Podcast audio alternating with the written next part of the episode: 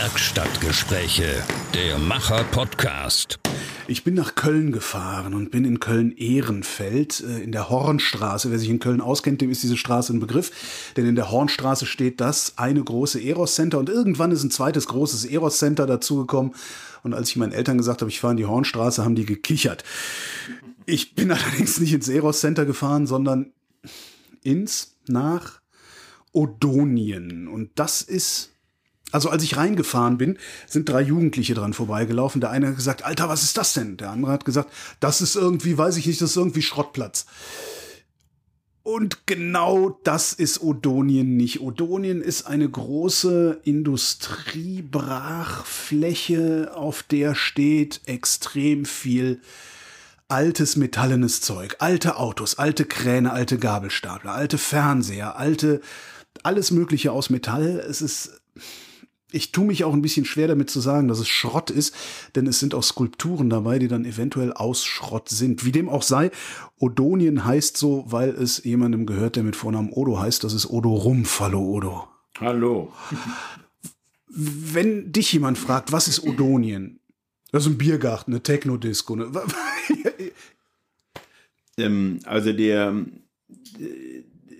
das ist richtig, wenn äh, Jugendliche und eigentlich feiern wollen, die sehen das als Dekoration hier, ne? Also ja. ein Schrottplatz. Letztendlich, wenn du nicht genau hinguckst, ist ein Schrottplatz wie eine, eine Grünfläche, keine Ahnung. Eine, also da gibt's halt Differenzierungsmöglichkeiten und zwar jede Menge. Also für mich ist es, ähm, äh, wäre jetzt eine lange Geschichte, aber wir haben auch was Zeit. Ja. Odonien, klar, kommt von meinem Namen her. Ich äh, bin vor 16 Jahren hierher äh, umgezogen. Ich war vorher 15 Jahre in einem großen Auswässerungswerk in, ähm, in Nippes, ganz in der Nähe, zwei Kilometer von hier. Was, was nennst du? Ich war. Äh, du hast ich war da, da war mein Atelier. Dein Atelier, ja. okay. Also ich mache das jetzt seit äh, 31 Jahren. Die Kunst, oder wir können auch damit erstmal anfangen, mit dem Schrott. Das ist richtig. Überwiegend sieht man viele Maschinen, Kräne. Eigentlich bin ich Sammler. Ja. Ich springe einfach mal so ein bisschen, wie ja, gerade so passt. Ich bin Sammler. Ich irgendwie immer schon gesammelt und mich reizt die Ästhetik von Sachen und die Geschichten vor allen Dingen, da die damit zusammenhängen. Zum Beispiel ein Kran. Vorne auf dem Gelände ist ein großer alter Kran von 1943, sage ich jetzt mal, so um die Ecke.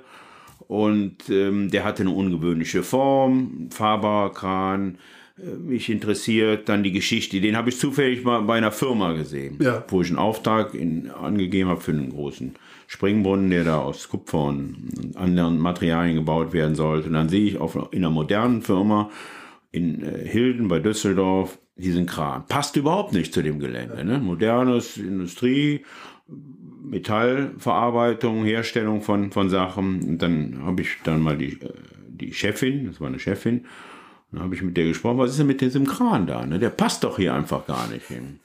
Ja, und dann fing die dann an zu erzählen, dass halt dieser Kran, ihr Opa nach dem Krieg, damit hat, hat, hat der die Firma aufgebaut. Ja. Und das war halt so ein Stück Nostalgie und deshalb, ich sag, der passt, wollen Sie mit den, ne, kann ich den abkaufen oder so, ich sammle solche Sachen. Nee, der, der ne, also die, der gehörte einfach dazu zu der Firma. Und das war vollkommen okay, was sie so erzählt. Mhm. Ne? Ganz klasse. Und dann sage ich noch zu ihr, ja gut, wenn Sie irgendwann mal sich von dem Kran trennen wollen, rufen Sie mich an.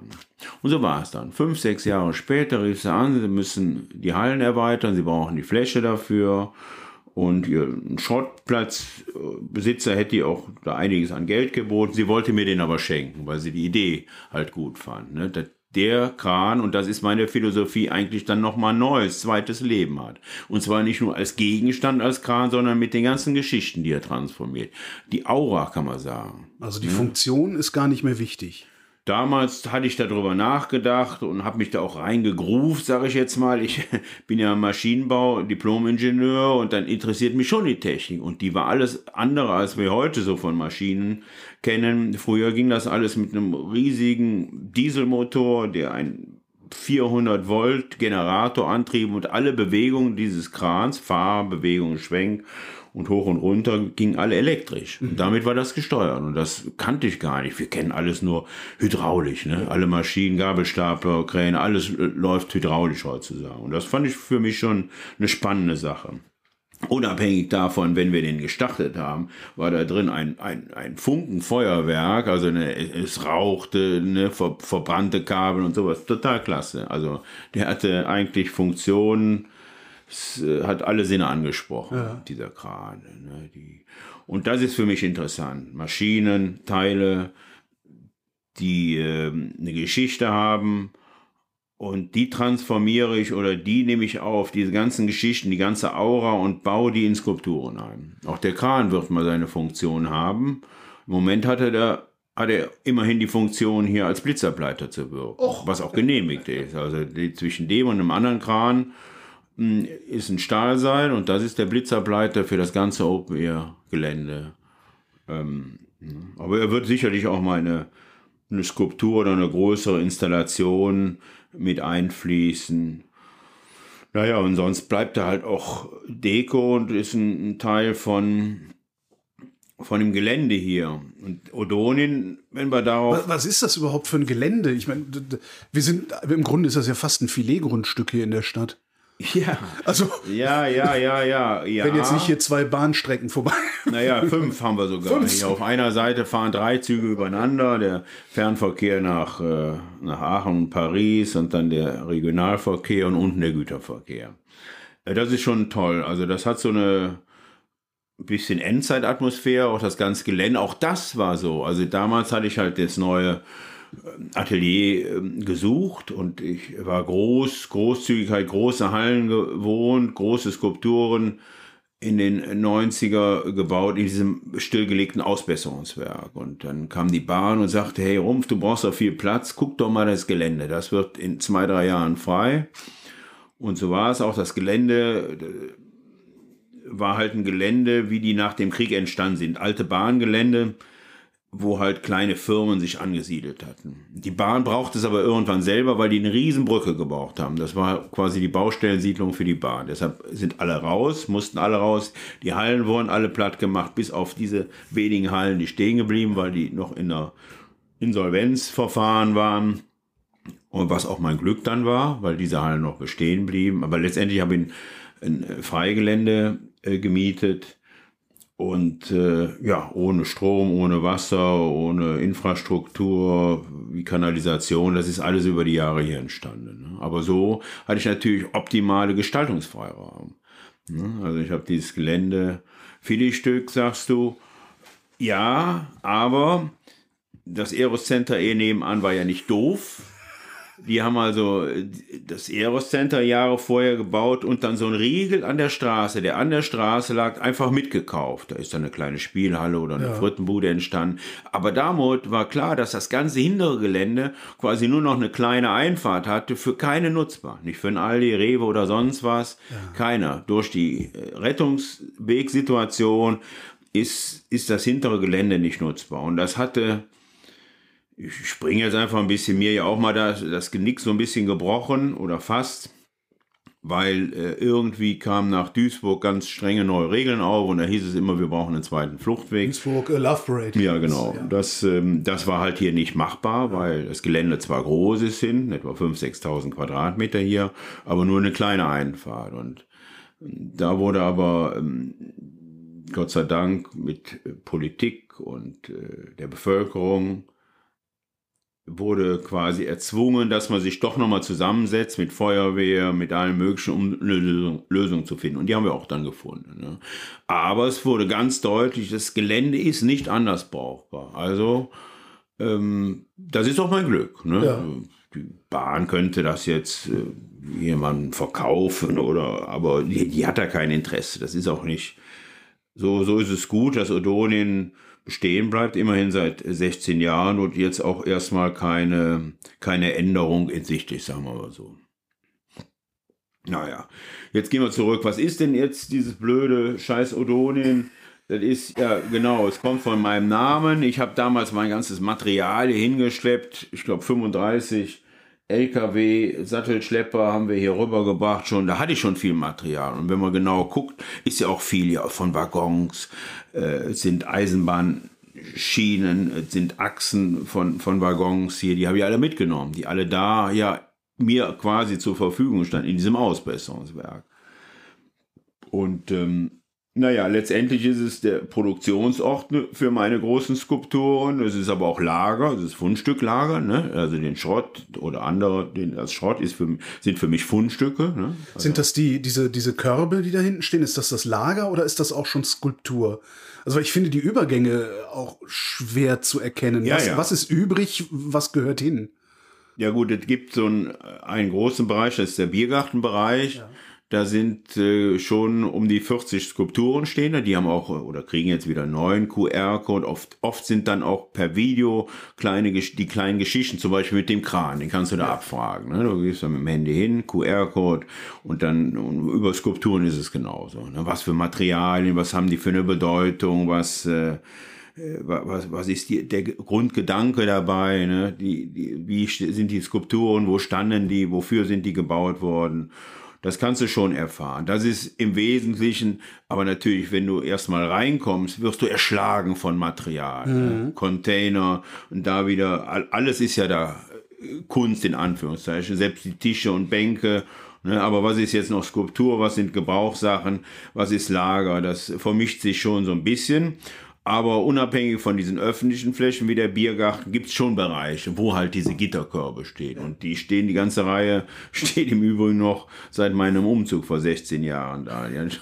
Also, also man muss, glaube ich, auch sagen, also Gitterkörbe, das ist jetzt nicht so, was man so kennt von hinten aus dem Supermarkt, sondern wie viel Meter hoch stehen die? Das, äh, Das ist eine wenn ganze Wand, so, ne? Da ja, sechs Meter hoch. oder Teilweise so, oder? drei oder vier übereinander. Die haben immer so einen Meter Höhe und, und dann so eine ganze Wand. Ne? Also ich plane jetzt auch wieder oder als Auftrag für ein paar große Skulpturen zu bauen. Da werde ich zum Beispiel große auch aus ganz vielen kleinen Sachen machen. Ne? Wie, ähm, wie Handwerkszeug, Schmiedesachen, irgendwie kleine Motörchen und auch all sowas ist da in diesen Boxen drin. In so einem Fall würde ich diese Boxen dann rausnehmen und entweder sortieren zu anderen Sachen, die ich, äh, die ähnlich sind, wo sie eigentlich hingehören. ne? Sieht zwar chaotisch aus, ist aber eigentlich schon sortiert, dass so ganze Gitterboxen wirklich nur mit Handwerkszeug da sind. Alte Hämmer, Pfeilen, Zangen, sowas.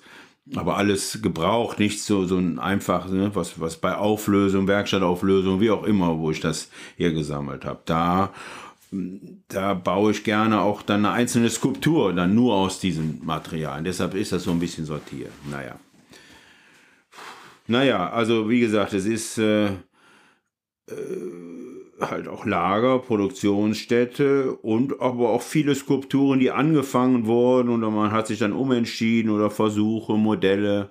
Auch der Recycling- oder Upcycling-Gedanke, der ist ja auch allgegenwärtig hier. Also es kann durchaus sein, dass eine Skulptur mal angefangen wurde oder mir nicht gefallen und die fließt dann wieder in eine andere Skulptur mit rein, in eine größere zum Beispiel. Als, als, als. Ausbau oder nimmst du die alte Skulptur dann auch auseinander und sie nehme ich auseinander oder sie passt, sie fügt sich da ein. Jetzt gerade hier vor Ende letzten Jahres habe ich große Installationen für den äh, Motorzirkus Flickflag in Duisburg gemacht. Im Übrigen auf diesem Love Parade Gelände. ja.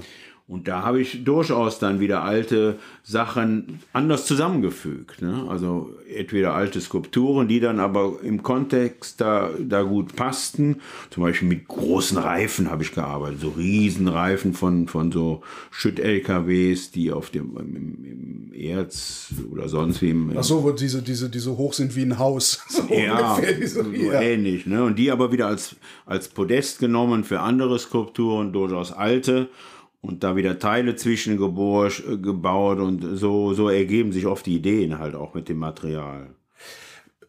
Wenn du zum Beispiel da in Duisburg Skulpturen baust, also deine Skulpturen sind ja alle nicht wirklich klein und selbst wenn sie klein sind, sind sie immer noch bleischwer. Ähm, baust du die hier und schaffst sie dahin oder schaffst du das Material dahin und baust sie da oder also wie ja, wärst gut. du Maler, würde ich denken, ja okay, der malt ein Bild, packt das ein und fährt da draus. Ja, ja, ja. Gut, da muss man immer gucken, wie ist die finanzielle, wie ist das Budget davon. Ein großer, wie, wie jetzt die zentrale Figur, die hier auf dem Platz steht, die ist ein äh, un, un, transportabel. Also das geht einfach nicht.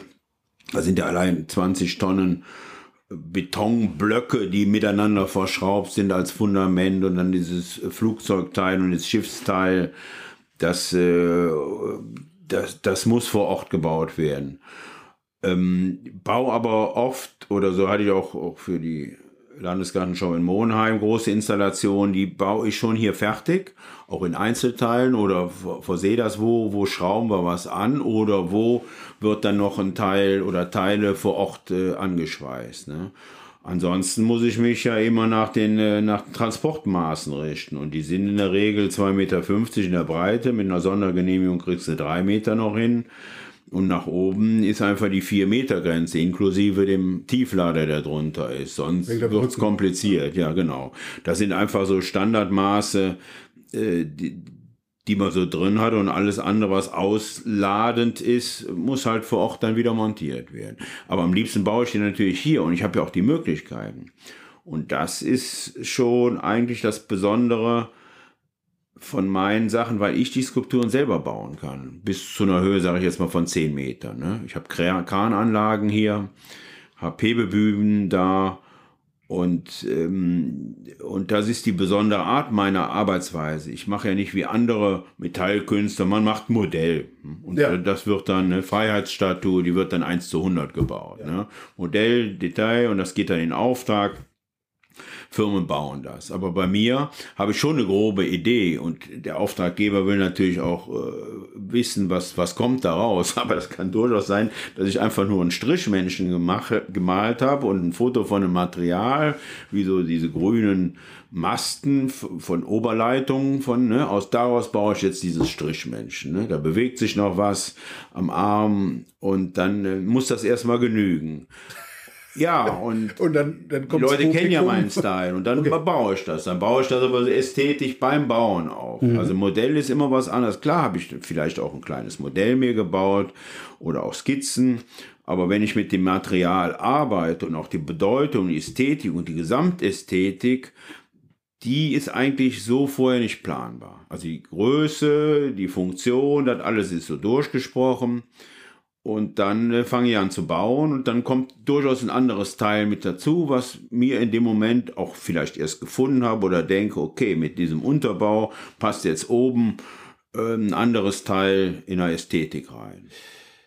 Die Aussage, die du dann mit dem Werk treffen willst, wie weit kannst du denn von der Idee der Auftraggeber abweichen? Oder andersrum gefragt, was sagen die Auftraggeber dir, wie weit du gehen darfst? Sagen die, Rumpf, mach mal was Spektakuläres in Grün.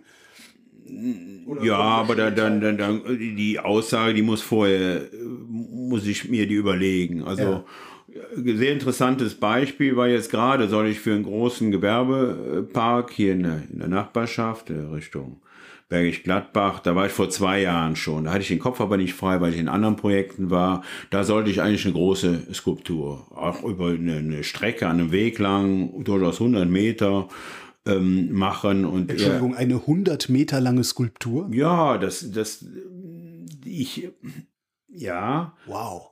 Also, ähm, wie soll ich das erklären? Das kann, ähm, ähm, ich hätte das in so einer Maschinenschlange, sage ich mal, ja. ganz grob. Die geht dann auch mal wieder in die Erde und dann ist auch mal wieder nichts, ne? Und dann kommt da wieder ein Teil raus, ein Flügel oder sowas. So in die Art hatte ich das eigentlich ähm, überlegt. Plus, gehe ich aber gleichzeitig immer auf den Ort ein. Also was, was ist der Ort? Was ist in diesem Industriegelände? Was ist da früher passiert?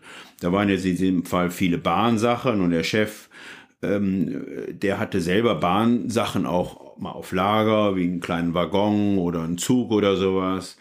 Und äh, da war auch der Gedanke, okay, das ein oder andere Teil da mitzuverarbeiten. Also ich gehe auf die Geschichte ein, auf den Ort, äh, und auf die Gesamtästhetik, dass es alles zusammenpasst. Naja, also äh, lange Rede, kurzer Sinn. Jetzt bin ich nach zwei Jahren, habe ich nochmal angerufen ähm, jetzt hätte ich eigentlich, jetzt könnte ich mich gedanklich mit der ganzen Thema noch. Ne? Da war aber eigentlich der Platz, wo das hin sollte. So lange wollten die dann auch nicht warten. Der war jetzt begrünt und da wollten sie auch nicht mehr ran. Und das war auch gut so. Ich hatte den ganz anders in Erinnerung. Mhm. Und habe aber dadurch einen viel spannenderen Platz gefunden. Und da sind wir jetzt bei der Idee, die Grundidee, da ist ein uralter Schornstein, eine Art Kraftwerk, ist jetzt alles schon ausgebaut. Aber da, dieser Platz davor, auch wieder jetzt gestaltet ist mit, mit, mit alten Steinen und sowas, da könnte ich mir so einen Maschinenmenschen vorstellen. Und zwar nicht jetzt hier so ein, so ein Alien oder so, mhm. eins zu eins, sondern ich baue die nach meiner Ästhetik. Ne? Also da kann ich eine Größe vor und die Bedeutung. Der lehnt da dran oder hält den, den. Ich lege eine Größe fest, ne? vielleicht zehn Meter, vielleicht zwölf. Aber das sind ja, das sind ja alles Sachen, was jetzt ein bisschen unverschämt klingt, aber das sind alles Sachen, die kann ich auch. Ich kann mir den Ort angucken, ich kann mir die Geschichte des Ortes angucken, ich kann mir angucken, was ist da vorher passiert, was würde sich da einfügen. Wo ist der Brückenschlag zu Odo Rumpf? Also wo kommst du dann rein? Ja, äh, ja, muss mich ausreden lassen. Entschuldigung. Nee, nee, nee, nee. Nein, die Frage immer dazwischen ist ja auch der Berechtigte. Weil ich bin der Fachmann, diese Sachen miteinander zu verbinden. Mhm. Auch durch meine Erfahrung. Also auch mit der Mensch, der Auftraggeber. diese ganzen kleinen Faktoren, die ähm, die baue ich zusammen, so wie jemand einen Film vielleicht macht oder, oder, oder ein Musikstück. Ja. Fotografieren kann jeder, arrangieren Ja, aber nicht. das alles ja, zu verarbeiten, ja, da, da siehst du nicht, und die, das ist nicht erklärbar auch, also für mich jetzt nicht erklärbar, aber alle Eindrücke, die ich habe, von dem Ort, von dem Land, von dem Auftraggeber, von der ganzen Umgebung, selbst der Hausmeister, alles spielt immer so ganz kleine Punkte. Und das Material, die Geschichte, auch wie, wie weiß die Firma oder das, in die Zukunft aus? Die haben zum Beispiel Kölns größten äh, Solarpark mhm. da mit drin. Auch das sind für Informationen, weil ich auch sehr Technik komme, baue ich solche Sachen mit ein. Ne? Und zwar in der Ästhetik, in der Gesamtästhetik. Nicht nur für eine Skulptur, ich baue jetzt hier so einen Alien, der ist schön, wie er wirkt und im, der kann jetzt überall stehen und den stellen wir hin. Nein, sondern meine Skulptur hat auch was mit den, mit den Backsteinen zu tun und mit den Maschinen oder Maschinenteile, die der auch noch gesammelt hat. Ich will heute Nachmittag schon wieder dahin und fotografiere die dann, um dann eine grobe Montage machen zu können. Also große Teile muss ich festlegen. Ne? Du kannst ja nicht, wenn du ein Streichholzhäuschen baust, da kannst du immer mal ein Streichholz austauschen, aber wenn du ein großes festgelegt hast und auch Gewichte und Kräfte und Wind, dann, dann müssen ja auch Fundamente erstmal gebaut werden. Ne? Also eine grobe Ästhetik von großen Teilen sage ich jetzt mal so, zwei, vielleicht schon drei Meter großen Teilen, das ist erstmal so ein großes Puzzle, was ich zusammensetze. Oder auch, auch nicht mehr nachher änderbar ist. Ne? Wobei ich da zeichnerisch so eine Ästhetik, wie, wie soll ich das erklären? Also hier am Platz haben wir ja zum Beispiel so eine begehbare Skulptur. Mhm. Ein Schiff mit einem Hubschrauber, mit dem Cockpit von der Antonov und da geht eine Wendeltreppe hoch. Da muss ich schon festlegen, wie hoch, wie passt das mit meiner gefundenen Wendeltreppe, wie hoch sind die Etagen, ne? Und wie passen diese Hauptteile zusammen? Ne? Und das äh, mache ich halt bei sowas dann auch. Also, genau. Ist der, der Prozess des Arrangierens der vielen kleinen Versatzstücke, die dann am Ende dein Werk ergeben, ist das was, was mehr oder minder spontan, also so eine Eingebung folgend passiert oder machst du minutiöse Planung vor? Nee, überhaupt nicht. Also das ähm, ist wirklich wie mit einem Komponisten zu vergleichen. Ja. Da kommt eine Idee und ich schlafe darüber und mach was und da kann auch immer noch was geändert werden, aber letztendlich wollte ich jetzt auch darauf zurück, es war eigentlich gut, dass diese zwei Jahre auch vergangen sind. Ne? Da hat schon was in der Zeit immer wieder gearbeitet ne? und bin jetzt wirklich und ich damals mit diesem ersten Vorschlag war ich auch noch nicht so happy ne? und habe das jetzt komplett verworfen. Auch von der Größe hätte das gar nicht diese Idee, die ich da so ein bisschen immer weiterentwickelt hatte, gar nicht mehr gepasst. Ne?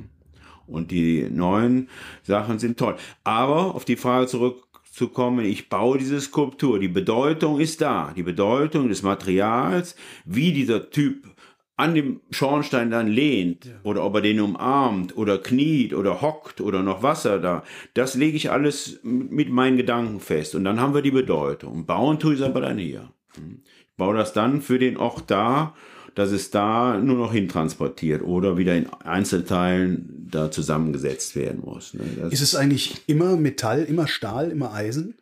Nein, aber sage ich jetzt mal 90 Prozent ja. Also ich habe auch mit, mit Glas oder Holz und Elementen äh, kommen mit rein, aber ich bin jetzt hier von meiner Ausrichtung auf Metall eingestellt, alles was dazugehört. Hätte es auch was anderes werden können?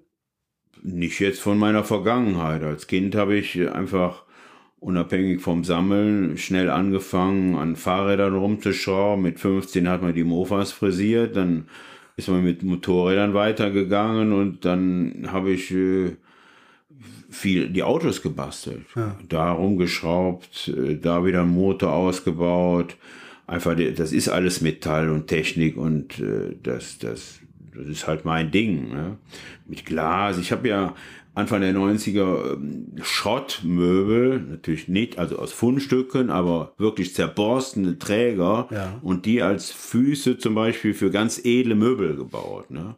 Da war alles entgratet, es wirkte nur wie, wie zerbombt und äh, hatte eine tolle Patina vom Rost her, selbst alle Schweißnähte waren so schlecht nachgearbeitet, in Anführungszeichen, dass es passte. Und dann nachrosten lassen, es war wirklich eine Einheit. Und da habe ich natürlich mit ganz tollen Hölzer, mit, mit, mit Birnbaumholz, mhm. Jahrhunderte alt oder mit Glas äh, gearbeitet, um diesen Kontrast zu machen. Wie lässt man Sachen nachrosten? Einfach rausstellen oder gibt es einen Trick? Es gibt viele, du kannst mit Säuren arbeiten, die aggressiv sind, aber ich, äh, auch heute mache ich dann noch, wenn ich so kleinere Figuren, die man nebenher immer gerne ausstellt oder verkauft, die baue ich eigentlich immer ein Jahr im Voraus, bevor die dann in eine Ausstellung gehen. Ich habe am liebsten, dass die wirklich diese natürliche Patina entwickeln mit, mit, mit dem Regen halt, mit, äh, mhm mit der Feuchtigkeit, die in der Luft ist. Du kannst das künstlich machen, hast aber da eine andere Farbschattierung. Also ja. je nachdem, was du für eine Säure da nimmst, Salzsäure oder Petersäure oder alles Mögliche, bin ich jetzt nicht so der Freund von. Ich lass die Sachen den natürlichen Lauf und dann, dann wird das wieder. Ist dir das schon mal passiert, dass du eine Skulptur irgendwo abgeliefert hast und der Auftraggeber gesagt hat, Herr Rumpf, das haben wir uns aber jetzt ganz anders vorgestellt gehabt? Nee, eigentlich nicht. Also die Leute lassen sich auch überraschen. Mhm. Also die andersrum, ich bin oft auf Symposien auch eingeladen worden. Irgendwie für, für im Odenwald Kunstwanderweg, dann werden dann fünf Künstler eingeladen, die werden bezahlt.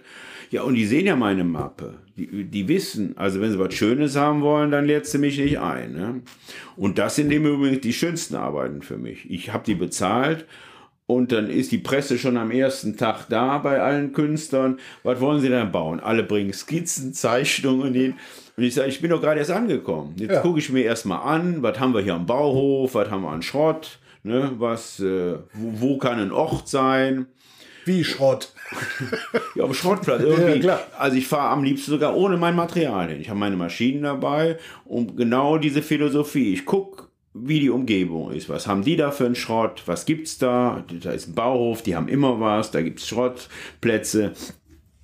Und da, da sammle ich meine Sachen zu, zusammen und gucke mir auch den möglichen Platz an. Oft ist da so ein, zwei, drei in der Auswahl und dann fließen so alle Gedanken, alle Ideen relativ schnell zusammen. Ich brauche da so zwei, drei Tage und dann wird es auch Zeit, das Ding noch zu bauen. Ne? Aber dann kann es schon Monster werden. Ja, ich erinnere mich an eine Sache, das war in St. Anton in Österreich, auch ein ähnliches Ding. Dann habe ich so Lüftungsanlage und habe quasi so den außerirdischen Skifahrer ganz abstrakter gebaut. Und zwar an so einem Weg, mit schönen modernen Laternen und da habe ich das Teil so dran geschweißt. und das fanden die total nicht cool. Also im Nachhinein, ich habe das gar nicht, die Öffnung war da und ganz klasse, aber dann hat sich dann einer aufgeregt. Wie sollen wir jetzt die Laterne warten? Der, der hat einen Speziallack, diese Laterne und der schweißt da einfach was dran. Ne? Also das war schon äh, Österreich, St. Anton, kannst du dir genau vorstellen. Mhm. Die sind nicht so cool drauf wie in, in, in Köln. Ne? Das lief alles über einen Kunstverein. Und ich glaube, vor zwei, drei Jahren hatten, hatten die auch 20 Jahre, da sind alle nochmal eingeladen worden. Ja. Nur du nicht. Alles war, doch, ich bin okay. auch eingeladen. Alles war da, nur meine Skulptur nicht. Nein, die ist dann vom Bauhof abmontiert worden ja. irgendwann mal, wegen der Laterne. Ja. Ja, und dann ist die heimlich verschwunden. Ne? Und die, der Kunstverein fragte jetzt nach. Ne? Ja. Also damals war auch ein Hotel daran interessiert, die zu übernehmen. Ja, die war nicht mehr auffindbar. Die ist wahrscheinlich in einen Schrottcontainer irgendwo hingebastelt. Oder irgendjemand hat es im Garten stehen, kann auch sein. Kann auch sein. Ne? Also wie Sie gesagt, sowas kann vorkommen, ist dann halt so, aber ist ja auch okay. Und äh, das, ähm, das, nö, eigentlich geht den Leuten schon, oh ja, da war im Odenwald, das war auch eine tolle Geschichte. Das, das ist stehen geblieben, aber da war Odenwald, wirklich hinterm, auch da sollte ähm, ein Skulpturenpark und da waren so Schilder, so von, von, von der Kirche, weißt du, wann, wann, wann die heiligen Messen sind. Ach so, ja, da so am Ortseingang immer so diese- ja. ja. das war da. Und im Hintergrund war dieses Naturschutzgebiet vom Ja. Odenwald und eigentlich dieses Schild und der Hintergrund dieser Naturpark. Ähm, ja, das fand ich einfach so, so ein toller Platz. Ne? Und an dem Schild gab es auch noch Milchkannen oder Post und manche, das war wirklich ein total, Trom hieß das da, an der Trom, ganz kleines, da kam, teilweise kamen sie mit dem Pferd und holten ihre Post ab. Das war so ein zentraler, so eine Wegkreuzung, Ja. ne? total klasse. Und da hatte ich mich drauf eingeschossen und habe den Bürgermeister gefragt, ob ich an diesem Schild arbeite. Also, äh, ne? Ich wollte eine Art Altar daraus machen. Und dann dieser Widerspruch dieser Kirchenschilder und sowas und habe dann wirklich auch alles mögliche gesammelt und habe da quasi wirklich so, so eine Art Altar aus dem alles drumherum geschweißt um das Ding.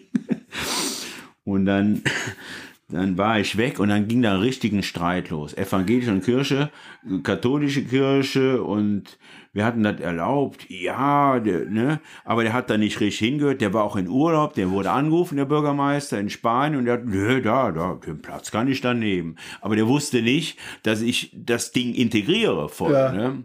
Und die müsste da weg. Hat man das denn wenigstens noch er also erkannt, wie es vorher mal Ja, ja, die? Also Schilder war- waren alle erkennbar. Okay, also die, okay. ich zerstöre nichts, sondern habe sie eigentlich noch viel mehr rausgehoben. Ne? Und das ging natürlich nicht. Ne? Dann war ein Hin und Her, die Skulptur. Man hat sich dann so geeinigt, dass die Schilder schon da weg mussten, konnten andere dran, dass diese Kirchenschilder dann irgendwie fünf Meter versetzt da nochmal neu aufgebaut, was für aufgebaut wurde.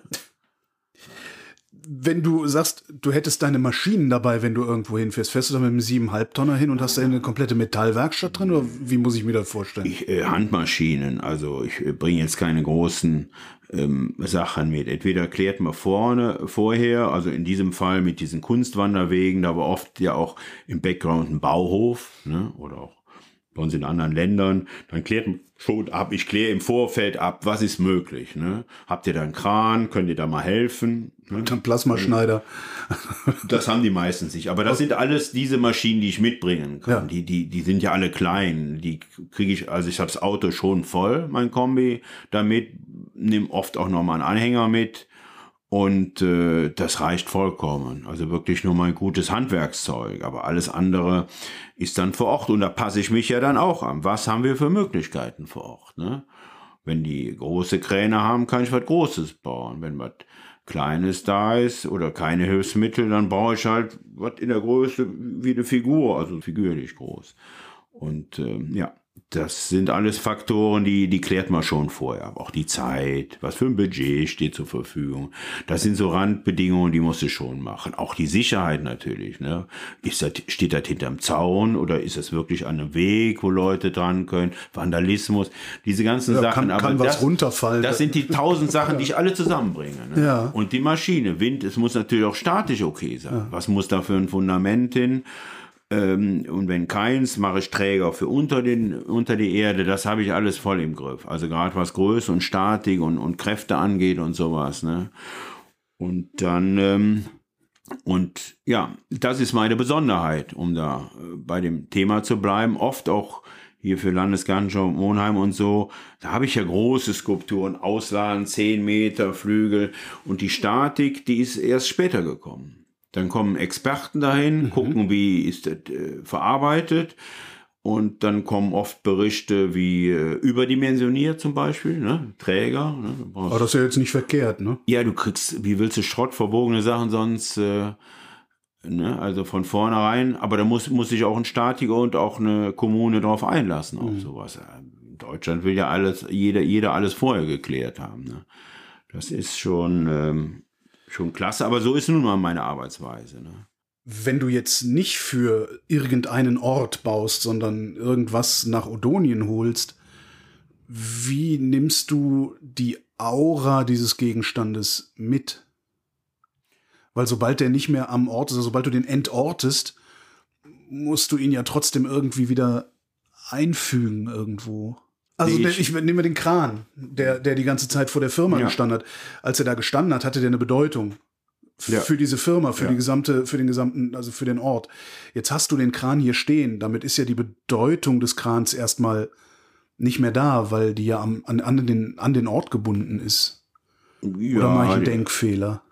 Also ich, ich habe da schon noch viel mitgearbeitet. Ich habe zum Beispiel dann den Kran, äh, habe ich, wollte ich mehr darüber noch wissen. Und dann habe ich eine Firma, die äh, war bei Duisburg, die damals diese Kräne, die sind, glaube ich, vor dem Krieg sogar alles englisches Fabrikat, Kohleskräne sind, hat irgendein Geschäftsmann die ganzen Schrottdinger aufgekauft und hat da wieder funktionsfähige draus gemacht.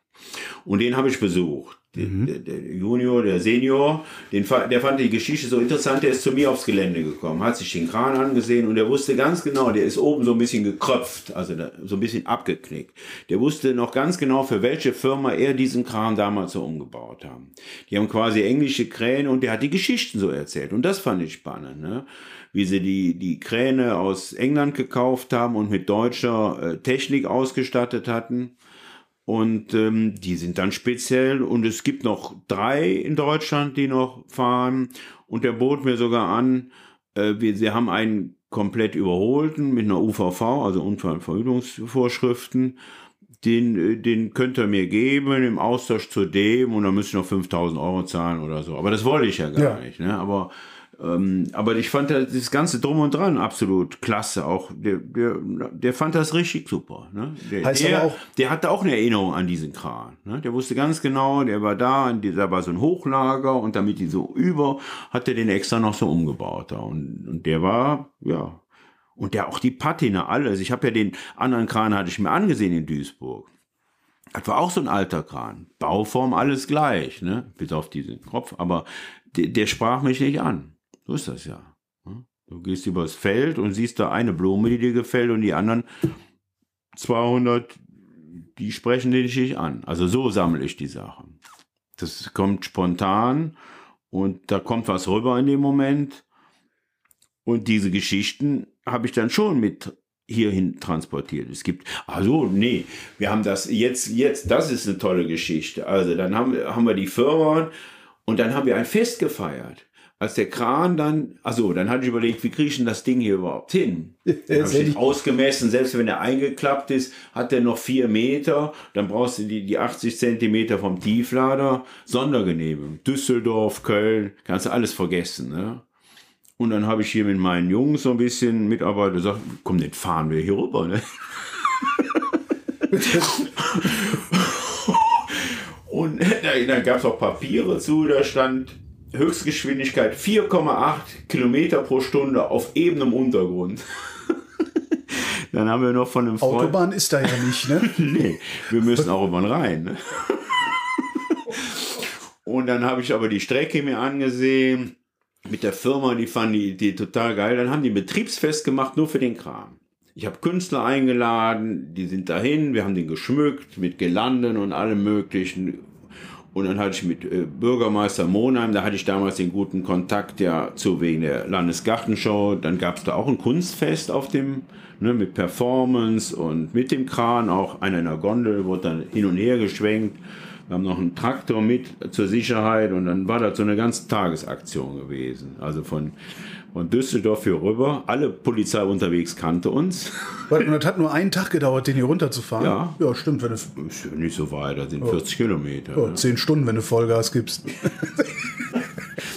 Nee, also im, im Konvoi halt und dann auf die Fähre. Die Fähre musste extra noch woanders anlegen. Die waren total überfordert. Aber wir haben das Ding hier irgendwie da in Hittorf auf die Fähre dann gekriegt, um überzusetzen und waren abends auch ziemlich mit der Dunkelheit hier bei mir in Nippes gewesen. Das war eine ganz tolle Geschichte und wir haben ein Video drüber gemacht. Die, ja. Dieses Video existiert zum Beispiel. Aber diese Geschichte erzählt der Kran mir ja nicht, wenn ich hier reingelaufen komme. Nee, aber durch den QR-Code kannst du, ich kann das ja jedem, ich mache ja. ab und zu Führungen, dann erzähle ja. ich durchaus die Geschichte, so wie sie jetzt erzähle, erzähle.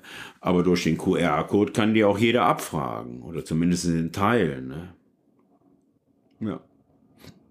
So bleibt diese Geschichte erhalten und äh, eigentlich ist die viel zu bedeutend, um den Kran jetzt, äh, würde ich eh nicht zersägen. Ich würde ihn nur als ganze, ganze Installation irgendwo mit reinsetzen. Ne? Zum Beispiel, wenn ich diese Schlange machen würde ja. oder sowas, ne? dann wäre das ein großes Teil. Ne? Dann ist da wieder ein Flugzeugteil oder ein Zugteil. So würde das alles passen. Ne? Würde bei dieser Schlange dann auch ein QR-Code sein, Sicher. der mir sagt, auch über die Einzelteile. Ja. Ja. Ja, ja, klar. Okay, ich bin also im Grunde gezwungen, um deine Kunst zu verstehen, die Geschichte hinter den Einzelteilen deiner Kunst oder den das Rohstoffen. das ist ein Plus. Werke, ja. Also ähm, klar, ich kann hier reinlaufen und es wirken lassen einfach ja. so, ne? Aber das ist ja nicht alles. Also erstmal ist, ja ist die Kunst, da ich jetzt ein Normalbürger bin, kein Kunststudent, ich komme ja aus dem, aus dem Leben quasi, ist meine Kunst, äh, liebe ich im Übrigen sehr von Leuten, die quer eingestiegen sind, die erklärt sich, äh, nee, wie soll ich sagen, die hat eine gewisse Ästhetik. Ja. Du, du blockst nicht ab, wenn du jetzt nur einfach ein Stänkchen irgendwo siehst und das für 100.000 als Kunst. Da, da, musst du schon viel mehr drüber wissen. Ne? Ja. Aber bei mir, wenn du ja rumgehst, ist ja auch eine Ästhetik in den Sachen. Ne? Auch wenn sie abstrakt sind, jetzt nicht eine figürliche Sache. oder ne? Da siehst du, der, der eine aus den 90er sieht aus wie ein Pferd. Ne? Das, aber dann ist so eine Ästhetik da drin. Und äh, da, das reicht oft schon. Oder einen großen, den großen Solarvogel, den ich äh, hier für den, äh, für, für so ein Projekt gebaut habe. Und da habe ich damals, das war ja in den 90ern, der bewegte sich ganz langsam mit, mit Solarzellen und einer guten Technik. Bestenfalls brauchte nur, nur 10, 10 Watt Energie, um sich zu bewegen. Das war im aus, so ein aus, ausgeglichenes, äh, labiles Gleichgewicht, nennt ja. sich dazu. Wie weißt du, so Kinderspielzeuge wurde da so. Ach so, die Dinge, ja. Mhm. Aber jetzt umgekehrt, der sta stand der, ja, also ja. ich habe die Kräfte nach unten. Ne? Also wirklich fand ich für mich auch ein Meisterwerk an Technik, mit Schrott, mit undefinierten Teilen, so solchen Gleichgewicht überhaupt herzustellen. Auch die Lagerung, dass das alles so, alles auch gebrauchte alte Lager aus Heuwändern und so jedes Detail äh, war da mit. Habe ich auch äh, zwei, drei Jahre dran gebaut. Aber da und das Ding steht irgendwo und bewegt sich. Und dann äh, konntest du da wirklich Kindergärten oder alte Leute, alle waren absolut fasziniert davon. Mhm. Von dem Material. Jeder sah da was, ne? Kinder, kleine Kinder, ne, die, die entdecken da irgendwas. Alte Leute erinnert an die Kriegszeit vielleicht oder an Maschinen, wo sie noch sichtbar waren. Also das Material an sich hat, glaube ich, erstmal, spricht immer erstmal ganz viele an, weil es ist ja alles schön, guck mal, hier ist alles Plastik oder so, aber diese alten Sachen, die, die sind bei alten Leuten oft nur in Erinnerung, auch bei mir, ganz mhm. einfache Technik. Also ich äh, habe mir letztens oder vor ein paar Jahren zum Beispiel so einen uralten Cadillac von 1960 angeschafft. Ich bin einfach fasziniert von der Technik. Ja. Die überblickst du, da guckst du den Motorraum, kann ich jedes, wie kann ich, kann den Motor auch auseinandernehmen. Selbst das Handschuhfach aus Metall, ja. was denn das? Da kannst du mal was dran schrauben und auch schreiben. Ja, das fasziniert mich. Heute brauchst du nicht an einem Wagen da mal Tür zu, feste zuzumachen, dann hast du den Griff in der Hand mhm. oder Plastik geht da ab. Ne? Das ist überhaupt nicht mein Material. Und so verbinden halt viele Leute was. Also die Alten überhaupt, weil sie das Material noch kennen und die Jungen, weil, sie es noch nicht kennen. Ne? Also irgendwas, was mechanisch ist oder was. Ja. Ne? Das, äh, naja. Du sagtest eben, du wärst nicht von der Kunsthochschule gekommen. Gibt es irgendwie den einen Moment, also so einen Schlüsselmoment, ab dem das, was du vorher am Mofa frisieren gemacht hast, ab dem das, was du tust, Kunst geworden ist? Ähm, der Schlüsselmoment, den gibt's so nicht, der wurde mir auf, äh, auferlegt quasi. Ich hatte mich nie als äh, Künstler bezeichnet, auch schon im Maschinenbau. Ich habe ähm, acht Jahre in Aachen gewohnt, da war meine ganze Wohnung eigentlich schon ein Kunstwerk mit außergewöhnlichen Sachen. Da habe ich schon Sachen vom Sperrmüll und dann Regal draus gebaut oder sowas, jetzt wenn man im Möbelbereich bleibt. Aber auch Installationen und so, dieses, das kam nicht von ungefähr, das habe ich immer schon gemacht. Und als ich auch äh, Maschinenbaupraktikas gemacht habe, habe ich, ich weiß noch, in Ljubljana hatte ich äh, Schweißen bei einer Schweißfirma habe ich Schweißen, musste ich Praktikum zwei Wochen machen. Ja, das, das lief dann in der Firma oder sonst wo ab.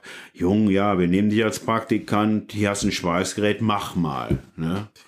Ja, und dann habe ich mir da Schrott zusammengesucht oder Schrott gab es ja nicht so richtig, also Sachen, die übergeblieben ja. sind, die ausgebrannt waren oder Plätschen und habe dadurch die, die kombiniert und schon zusammengeschweißt.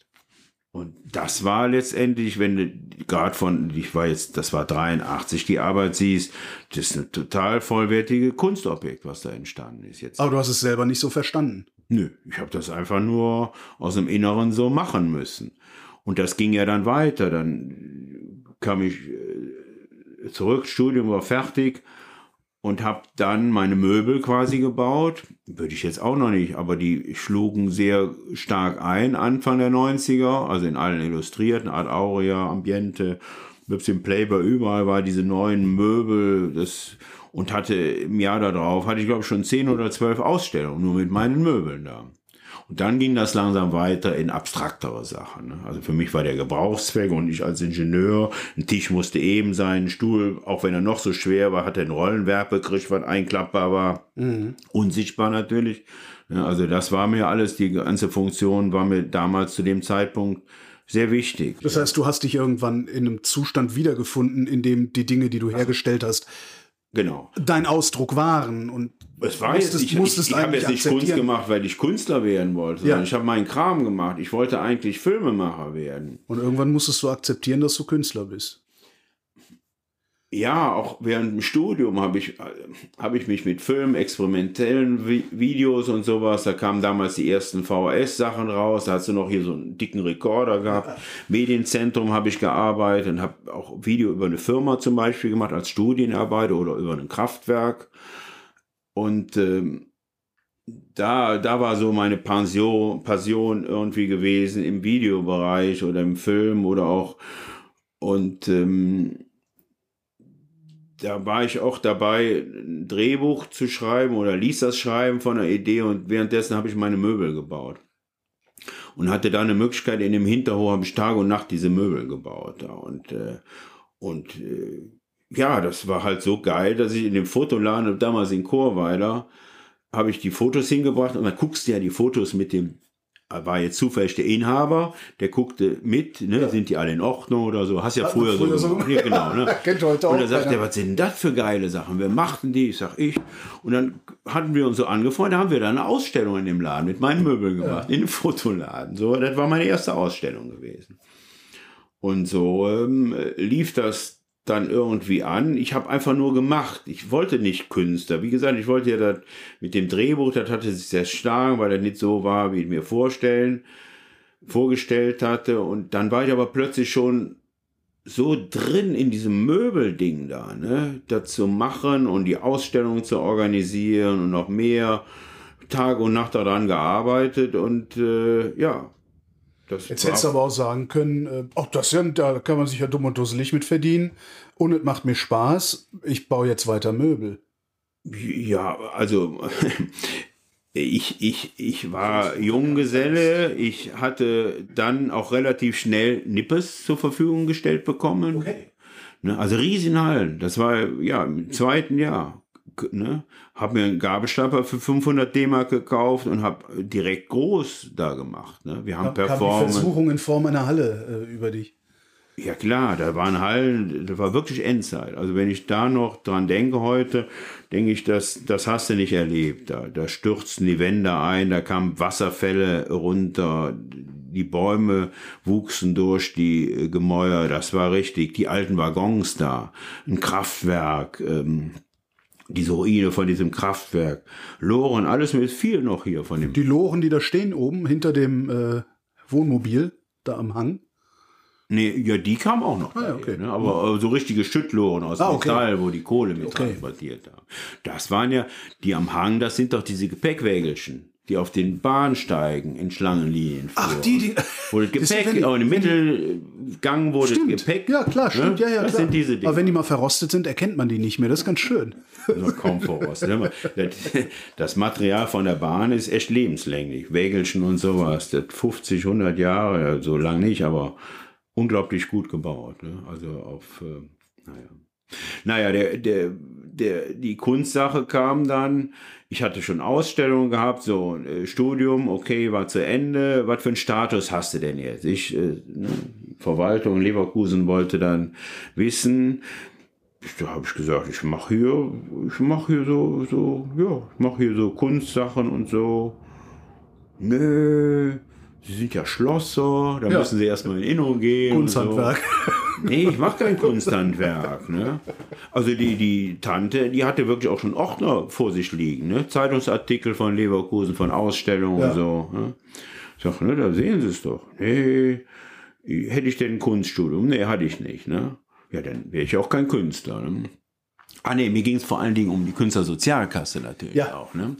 So, und die, da war die Möglichkeiten, ein Studium jetzt nachzuziehen, hatte ich, war, war ich viel zu weit. Also ich hatte ja bei dem Professor Firnig aus ähm, Aachen, äh, ein guter Freund, von dem habe ich auch viel gearbeitet, aber nicht so als Künstler, sondern als ne, handwerklich, ähm, äh, war toll und den hatte ich noch gefragt, er sagte, du bist so weit, ähm, das bringt dir nichts, das Studium. Ne? Aber dann war die Möglichkeit eine Künstleranerkennung. Da gab es hier noch diese Fachhochschule Kunst in Köln. Dann gingen die Sachen dahin, die gingen dann zur Akademie nach Düsseldorf und sind dann von Professor Schall, hieß der glaube ich, sind die bewertet worden. Richtig abgestempelt. Eine Mappe hab, muss ich einreichen, richtig mit Stempeln, dass du da auch nichts täuschen kannst mit den Fotos. Ne? Und ein Bericht darüber, eigenständige Arbeiten, ne? also keine Kopien oder das gab's in der Richtung noch nicht. Und damit hatte ich eine Künstleranerkennung. Da im Finanzamt hat da keiner mehr in der Verwaltung gefragt. Aha, das Papier fertig. Ja. Also da war ich offiziell Künstler, wo ich, äh, also war rein die Sache, weil man Status brauchte. Ja, aber da kann ja jeder Künstler werden. Ja, Wenn, da muss ich ja nur was machen, du sagst gerade aus eigenem Antrieb, keine Kopie. Da muss ich ja nur irgend, irgendwas machen, was ich aus eigenem Antrieb aber und ich nicht als sagte, Kopie wir gemacht habe. wir haben uns eben Fotos angesehen. Der wird kein Künstler, das sage ich dir. Ja, Das ist toll, die Arbeit. Ja. Handwerklich alles klasse. ja, Von dem Ausdruck auch. Aber es ist keine neue Idee. ja. Das Und heißt, da- das- Kunst ist immer eine neue Ja. Idee. Da muss, muss, muss Für was den hinten- Künstler muss, oder für, für, für dich oder für Nee, mich? für, die, für Außenstehende. Für- also ich, ich, muss. ich transformiere doch nur mein Inneres, mehr nicht. Wie Ja. ein Schriftsteller, der, der oder ein Filmemacher oder ein Komponist.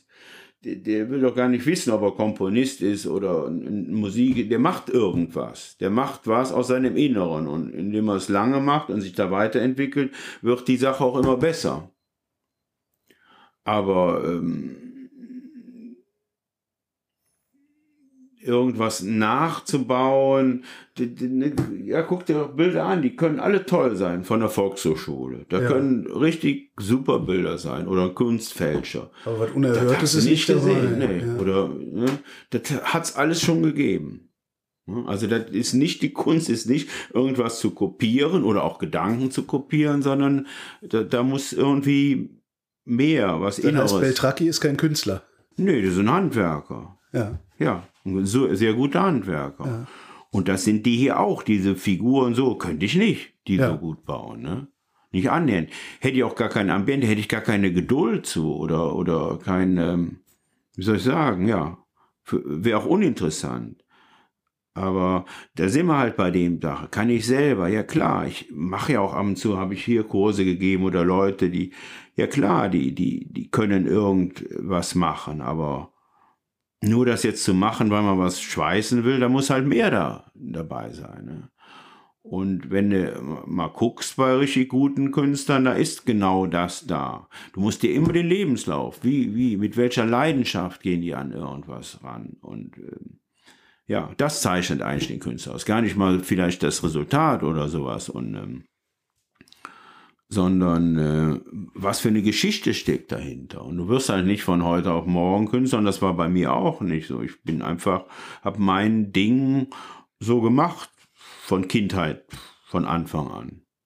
Ohne dazu sagen, hör mal, ich bin Diplom-Ingenieur. Ich sehe, äh, hab doch gesehen, was, was meine Mitkommilitonen, Freunde, was, was die, mit welchem Gehalt die eingestiegen sind in die Industrie. Die Leute wurden doch gesucht. Ne?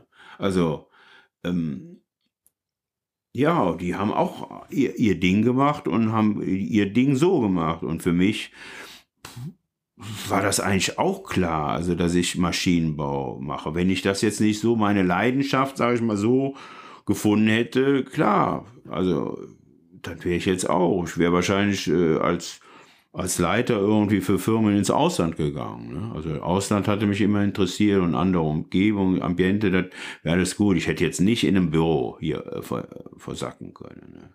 Wie lange willst du das eigentlich noch machen? Ähm, ja, ich bin ja noch jung, ich bin ja erst 61. Und äh, also ich bin. Ich meine, wenn du in der KSK bist, hast du ja einen Rentenanspruch dann auch. ja, ja, aber das, das ist, glaube ich, vernachlässigbar. Nein, ich äh, suche schon nach neuen Zielen. Also so wie jetzt äh, wirklich ein großer Fokus über zehn Jahre hier auf dem Gelände war, um das noch Ne, das letzte war, also vorletzte, nicht das, äh, war die große Skulptur, die ich von Anfang an bauen wollte, die Mitte des Mutandrion.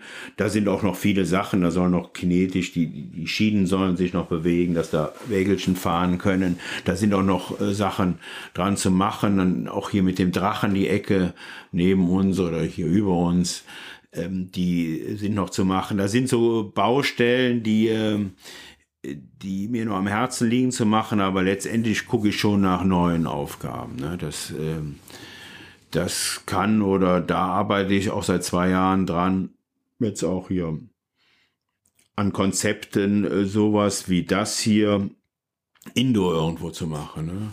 Museum, eine Halle kann auch mit Gastronomie sein, wo gerade mit äh, vielen Freunden, die ich sehr schätze, die ja immer einmal im Jahr hier zu meinen Festivals, zu den Roboterkunstfestival kommen, europaweit, die haben so tolle ähm, kinetische Sachen gemacht. Ja. Da habe ich auch einige Skulpturen, ist aber jetzt nicht mein Schwerpunkt, die sich bewegen, äh, gemacht. Aber da würde ich gern Indoor äh, eine Erlebnis, äh, Gastronomie aus dem Grunde, damit es damit finanziert werden kann, machen. Und an dieser Idee arbeite ich jetzt hier dran. Und aber wo willst du das hinstellen? Also wo kriegst du solche Hallen her?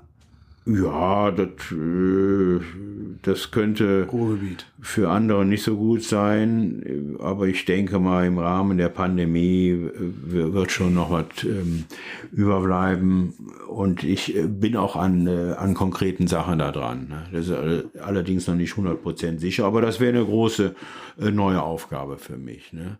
Aber halt auch als Sozialprojekt. Die ganzen Künstler, die ich sehr schätze, die versuchen ja auch irgendwie zu überleben, ne? dass ich die mitfinanziere finanziert kriege, die halt wirklich für so eine Idee, hey, das sind die, oft leben die wirklich auf Bauplätzen oder sonst wie.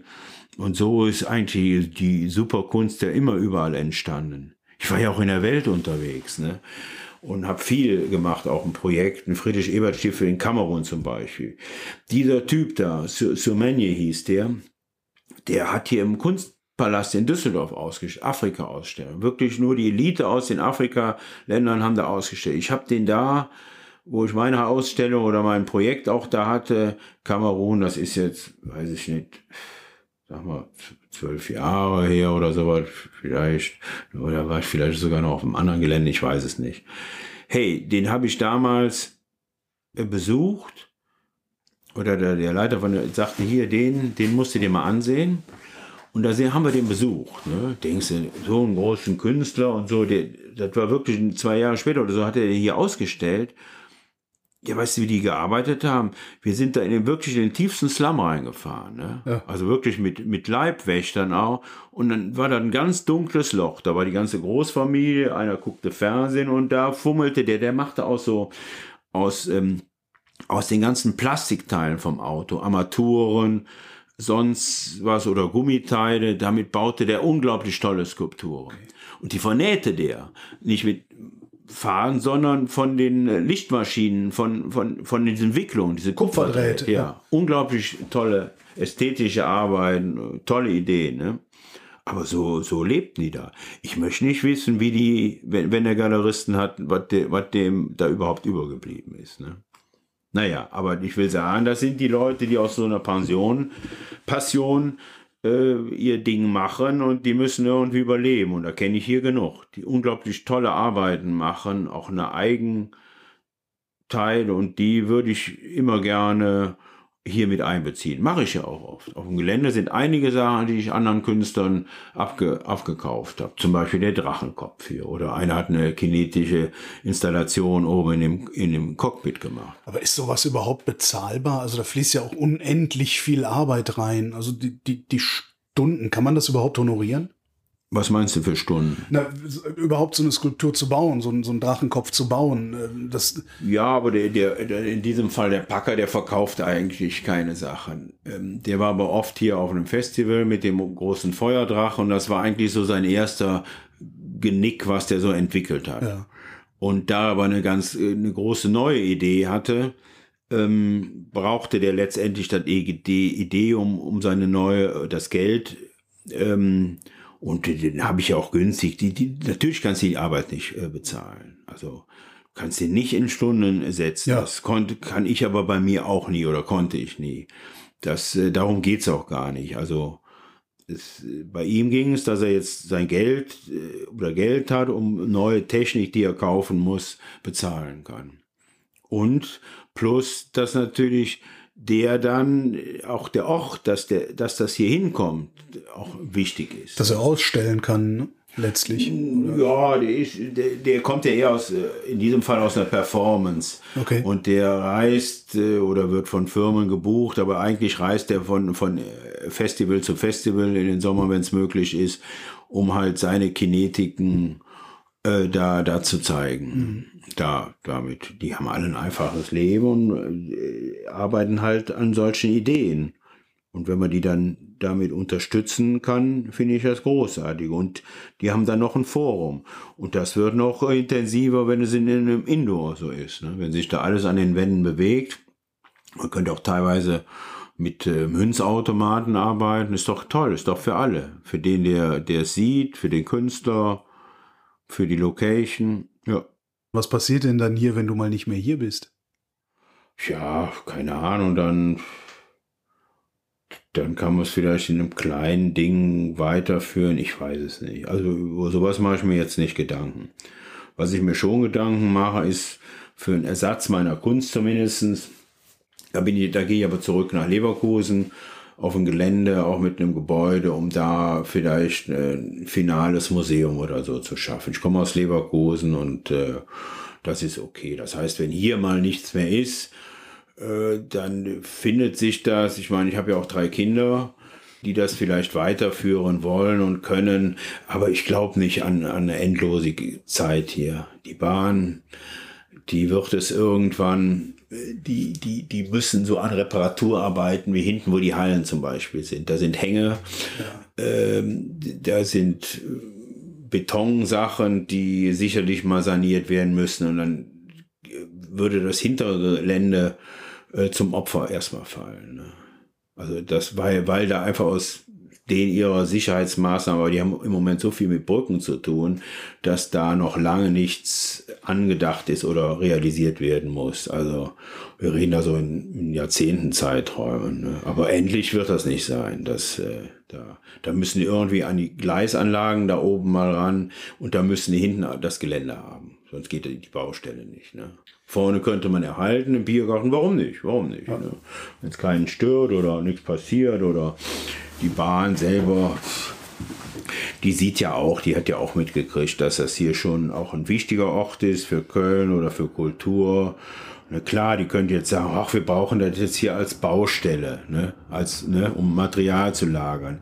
Aber ich glaube, da sind die mittlerweile auch so sensibilisiert ähm, oder, oder sehen das auch so, komm, dann mieten wir irgendwo was an, gerade, wo man Material, so groß ist das ja auch nicht hier, kriegst du nicht viel unter, also. Wenn das hier nicht endlich, also eins ist garantiert endlich und das bist du selber. Was soll von dir bleiben?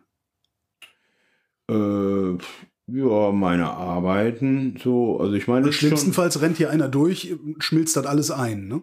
ja, das glaube ich nicht, aber da ist ja schon die, die Backup-Lösung, was mir wichtig erscheint oder irgendeiner oder meine Nachkommen, dass das äh, in eine Art Museum oder Stiftung oder irgendwie da auf ein, auf ein Gelände geht.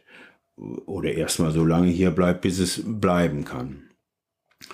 Aber ich denke da noch nicht so richtig drüber nach. Für mich ist eher so der Zeitpunkt, jetzt so meine 30 Jahre mal so ein bisschen zu sortieren. Und da habe ich auch jetzt mal angefangen eine Woche. Ne? Also da wirklich äh, diesen Unmengen Wust an, an Unterlagen, an Fotos, an sonstigen Sachen, an Projektbeschreibungen, das wirklich, wirklich auszudünnen auf das Wesentliche. Mhm.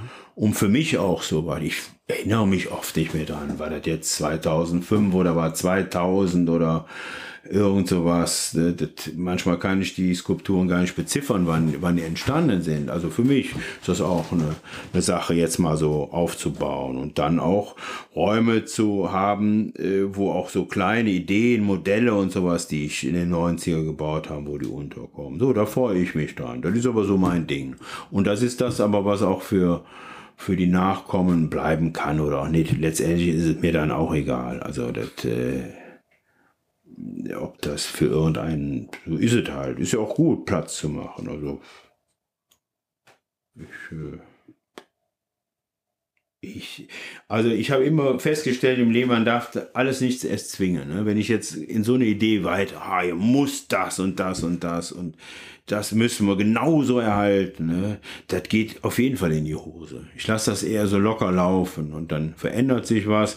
Vielleicht, wenn eine Skulptur zerstört wird auch äh, oder irgendwas, dann ist es in dem Moment mal schade und man kann sie nicht wieder aufbauen, aber das ist dann halt auch so. Also dann, äh, dann hast du ja zumindest eine gute Erinnerung, weil es Fotos gab oder sonst was oder ja.